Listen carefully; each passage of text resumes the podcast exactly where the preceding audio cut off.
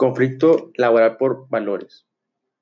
En las empresas hay personas de toda índole, diferente modo de pensar y actuar, las cuales pudieran desencadenar una situación de tensión al no seguir un mismo objetivo o un mismo criterio. Es muy común que haya discrepancias en la forma de trabajar y que se presenten malentendidos.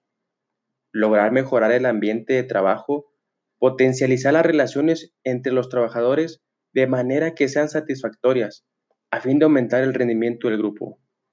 Aplicando el modelo de Fielder, que tiene que ver con el control de la situación, apegado a la estructura de la tarea, y en este nuevo caso, por decirlo de alguna manera, tomar el control del juego, lo cual implicaría realizar movimientos de personal para lograr remediar las posibles situaciones, reforzar la manera en la cual se delega y se comunica de manera eficaz, buscando siempre una estabilidad en el área.